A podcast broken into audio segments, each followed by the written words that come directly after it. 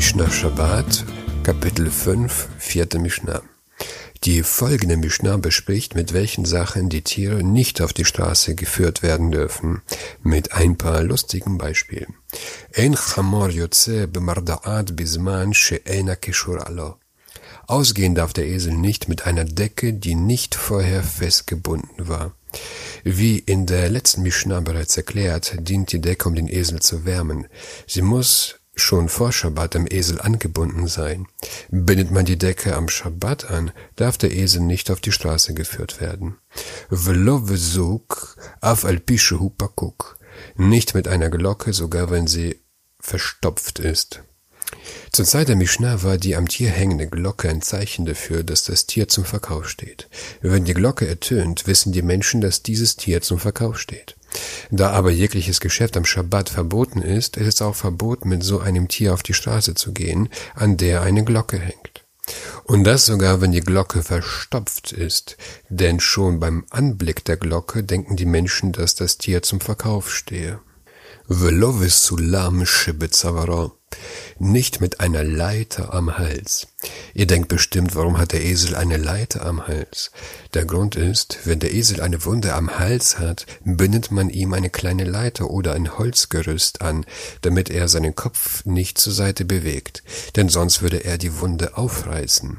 Die Leiter gilt dem Tier als Last und er darf damit nicht auf die Straße geführt werden. Nach einer anderen Meinung besteht die Befürchtung, dass man die Leiter, dass die Leiter fallen würde und man dazu käme, die Leiter auf der Straße zu tragen, was am Schabbat verboten ist. Velo virtua shiberaglo. Nicht mit einem Riemen am Fuß. Der Riemen am Fuß des Esels dient ihm als Verband.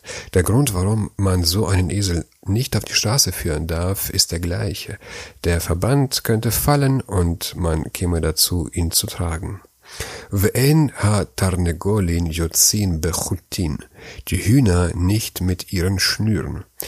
Man hat dem Huhn eine Schnur umgebunden, um es von anderen Hühnern zu unterscheiden.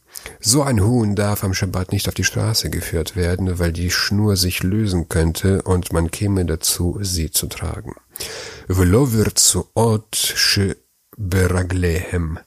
oder den Riemen an ihren Füßen. Man hat dem Huhn die Füße mit einem Riemen verbunden, damit das Huhn keine Gefäße zertrampelt. So ein Huhn darf nicht auf die Straße geführt werden, aus dem eben erwähnten Grund. Velo hazecharim yotzin ba'agala shetachat ha'aliyah shelahen. Die Böcke nicht mit den Rollwagen unter dem Schwanz. Der Wagen schützt den Schwanz, damit er nicht gegen Steine schlägt. Das Tier darf nicht damit rausgehen, weil der Wagen abfallen kann, worauf man den Wagen tragen würde. Der griechische Historiker Herodot schreibt im dritten Buch der Historien 113, Zwei merkwürdige Arten Schafe, die es nirgends sonst gibt, findet man in Arabien.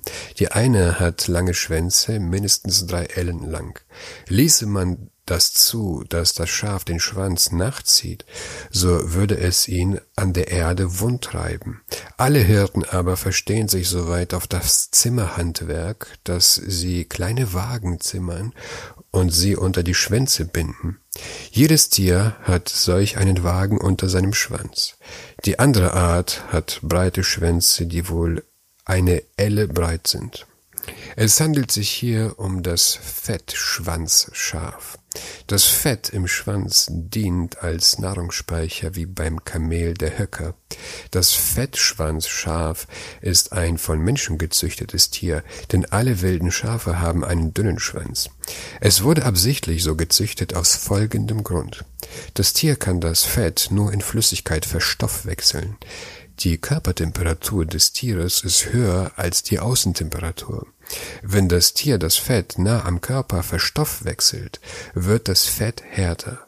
Verstoffwechselt es aber im Schwanz, bleibt das Fett weicher und hat einen geringeren Schmelzpunkt beim Kochen.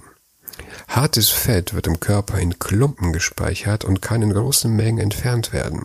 Im Gegensatz ist weiches Fett überall im Körper verstreut. Deshalb war es für die Züchter nützlich, das weiche Fett an einem Ort zu konzentrieren.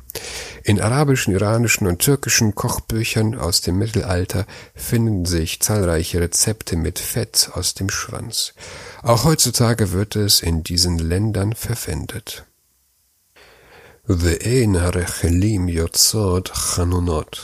Die Mutterschafe nicht mit Niesholz.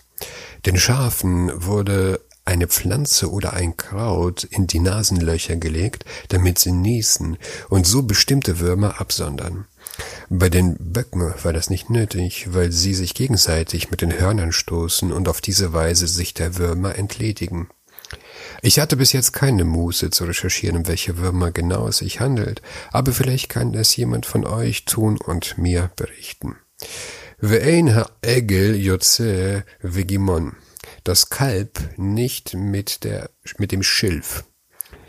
Man hatte dem noch jungen Kalb den Nacken mit Schilf beschwert, damit er sich gewöhnt, seinen Kopf nach unten zu neigen, um so später den Pflug zu ziehen. So ein Kalb darf nicht am Schabbat auf die Straße geführt werden, denn der Schilf könnte herunterfallen und man käme dazu, ihn zu tragen.